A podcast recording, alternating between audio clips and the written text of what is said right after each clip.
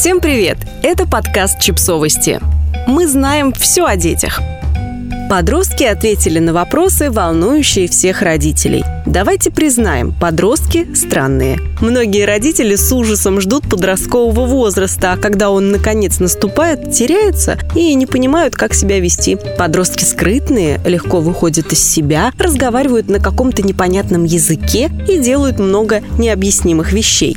Один из авторов на Reddit предложил родителям задать вопросы подросткам, чтобы те на них ответили. В обсуждении участвовали родители, тинейджеры, учителя и взрослые люди, которые хорошо помнили себя в подростковом возрасте. Отобрали для вас часть вопросов и ответов, которые помогут лучше понимать подростков. Вопрос. Я понимаю потребность выглядеть крутым. Я сам когда-то был подростком. Но зачем продолжать играть эту роль наедине с родителями? Ответ. Искренность – это проявление уязвимости, а подростки очень уязвимы. Кроме того, если ты перестанешь играть эту роль при родителях, ты признаешь, что это лишь роль. Если дети пытаются придерживаться крутого образа в компании своих родителей, это может говорить о недостатке уверенности в собственных социальных навыках или тревожности.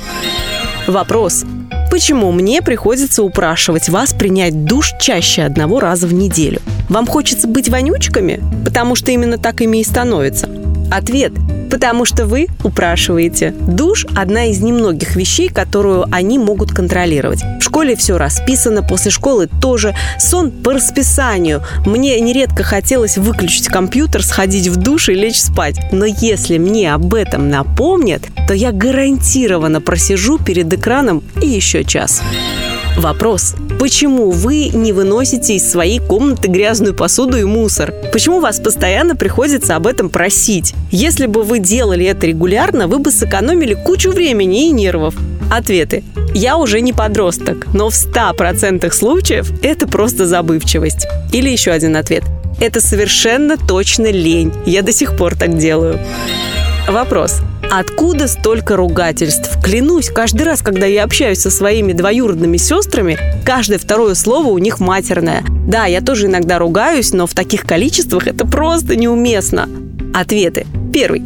После того, как тебе всю жизнь запрещают материться, а потом ты слышишь, как твои родители ругаются почти каждый день, это становится протестом. А еще правило теряет свою актуальность, потому что я регулярно слышу, как матерятся мои родители. Второй ответ. Мы ругаемся, потому что у нас появляется много эмоций, и мы не понимаем, как их выразить. Подписывайтесь на подкаст, ставьте лайки и оставляйте комментарии. Ссылки на источники в описании к подкасту. До встречи!